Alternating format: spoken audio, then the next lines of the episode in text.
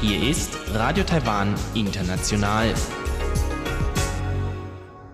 Zum 30-minütigen deutschsprachigen Programm von Radio Taiwan International begrüßt sie Eva Trindl. Folgendes haben wir heute am Freitag, dem 29. Mai 2020 im Programm. Zuerst die Nachrichten des Tages, danach folgt der Hörerbriefkasten. Taiwans Parlament bedauert und verurteilt das nationale Sicherheitsgesetz für Hongkong. Das Militär beobachtet die Entwicklungen in China genauso, Premierminister Su Tseng-Chang. Und das Verfassungsgericht hat den Ehebruchartikel im Strafgesetz als verfassungswidrig erklärt. Die Meldungen im Einzelnen. Taiwans Parlament hat heute in einer fraktionsübergreifenden Stellungnahme Chinas nationales Sicherheitsgesetz für Hongkong verurteilt. Chinas Nationaler Volkskongress hat am Donnerstag der Vorlage eines nationalen Sicherheitsgesetzes für Hongkong zugestimmt. Parlamentspräsident Yoshi Kon hat die gemeinsame fraktionsübergreifende Erklärung des Parlaments heute bekannt gegeben.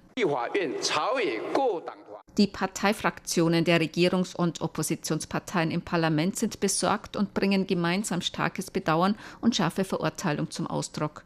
Die Parteifraktionen unterstützen Demokratie, Freiheit und freie und allgemeine Wahlen für die Bevölkerung Hongkongs und den Aufbau von Kommunikationskanälen mit den verschiedenen Kreisen, um möglichst schnell die Stabilität in Hongkong wiederherzustellen, zugunsten einer nachhaltigen und stabilen wirtschaftlichen Entwicklung.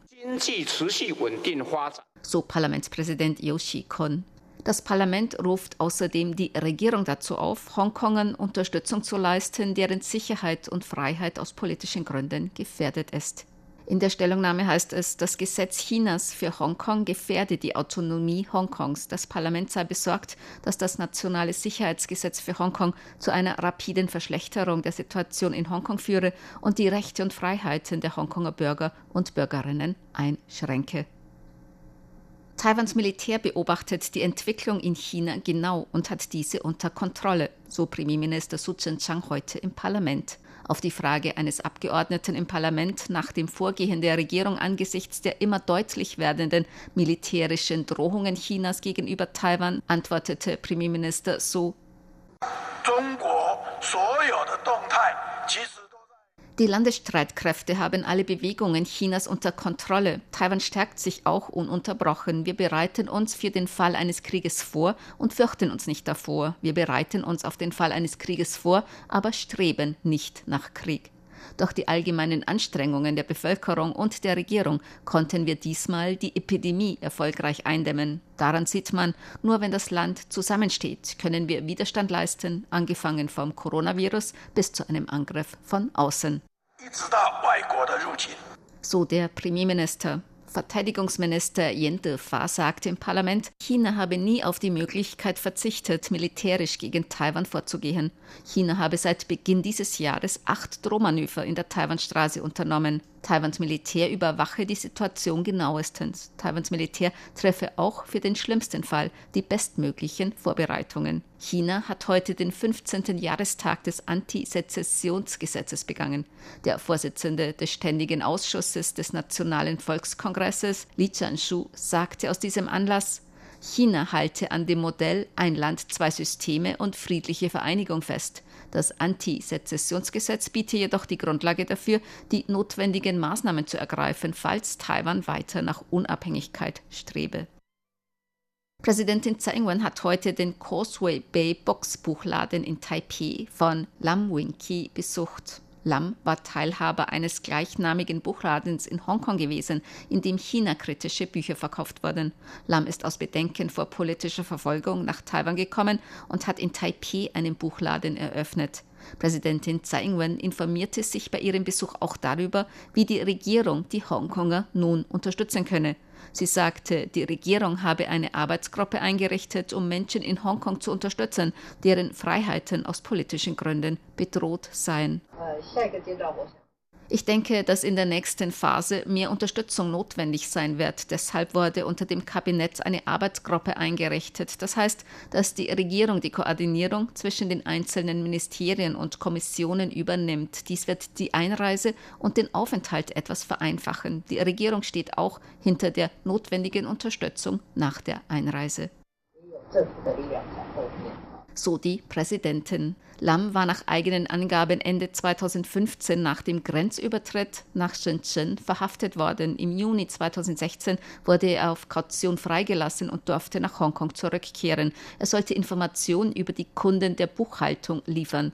Im April vergangenen Jahres floh Lam nach Taiwan. Er hatte wegen des damals von der Hongkonger Regierung geplanten Auslieferungsgesetzes Bedenken, von Hongkong nach China ausgeliefert zu werden. Die Arbeitsgruppe der Regierung zur Unterstützung Hongkonger Bürger wurde angesichts des von China geplanten Sicherheitsgesetz für Hongkong eingerichtet. Das Verfassungsgericht hat die strafrechtliche Verfolgung von Ehebruch als verfassungswidrig erklärt. Diese Verfassungsinterpretation hat der Vorsitzende des Verfassungsgerichts Xu Zhongli heute bekannt gegeben. Gemäß Artikel 239 des Strafgesetzbuches ist Ehebruch strafbar. Dies gilt sowohl für eine verheiratete Person als auch für unverheiratete Personen, die mit verheirateten Personen Ehebruch begehen. Ehebruch kann gemäß dem Gesetz mit bis zu einem Jahr Freiheitsstrafe bestraft werden, wenn er vom betroffenen Ehepartner zur Anzeige gebracht wird.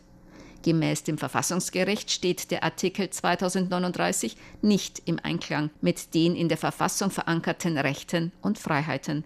Strafrechtliche Verfolgung von Ehebruch beschränke nicht nur die sexuellen Rechte, sondern sei auch ein Eindringen in die Privatsphäre.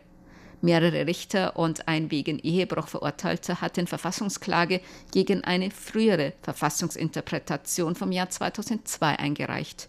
Die damalige Interpretation hatte den Ehebruchartikel 239 im Strafgesetz als verfassungsgemäß befunden. Heute ist ein neuer Fall von Covid-19 bestätigt worden. Das ist die erste Neuinfektion seit sieben Tagen in Taiwan. Damit steigt die Zahl der bestätigten Infektionen auf 442. Bei dem neuen Fall handelt es sich um einen Mann in den 20ern, der am Dienstag von einem Studienaufenthalt in Russland zurückgekehrt war. Bei ihm waren Mitte Mai Symptome aufgetreten. Ein erster Test nach seiner Ankunft auf das SARS-CoV-2-Virus war negativ, ein zweiter Test jedoch positiv. Dies teilte der Gesundheitsminister und Leiter des Epidemiekommandozentrums Chen Shizhong in der heutigen Pressekonferenz mit. Von den bisher 442 Corona-Infektionen in Taiwan geht man bei 351 von einer Ansteckung im Ausland aus. Mittlerweile konnten bereits 420 Patienten als genesen wieder entlassen werden. Sieben sind verstorben. Präsidentin Tsai Ing-wen hat heute die Nominierungen für den Prüfungshof vorgestellt. Der Prüfungshof ist zuständig für Staatsprüfungen und das Beamtenwesen. Tsai traf die elf Nominierten im Präsidialamt, bevor die Liste dem Parlament zur Bestätigung übergeben wurde. Ein Komitee unter der Leitung des früheren Vizepräsidenten Chen Chien-ren hat eine Vorauswahl von 60 möglichen Kandidaten zusammengestellt. Präsidentin Tsai Ing-wen wählte elf aus, davon sechs Männer und fünf Frauen. Der frühere Vizepräsident Chen Chien-ren sagte heute auf einer Pressekonferenz, bei dem Treffen mit den Nominierten hat Präsidentin Tsai Ing-wen auch besonders darauf hingewiesen, dass der Prüfungshof und das Kabinett zusammenarbeiten sollen. Man könne nicht alleine arbeiten, sondern müsse zusammenarbeiten und gemeinsame Überlegungen anstellen. Die Mitglieder des Prüfungshofes sollten umfassende Überlegungen zur Heranbildung von Talenten für das Land anstellen, um Reformen zu unterstützen. So Chen.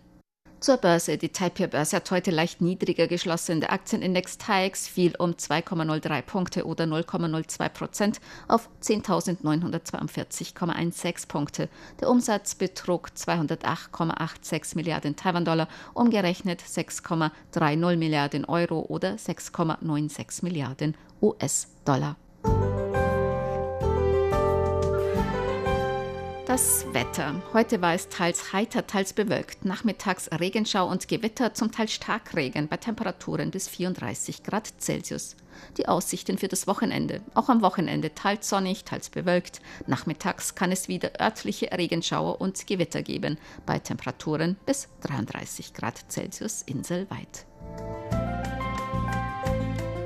Dies waren die Tagesnachrichten am Freitag,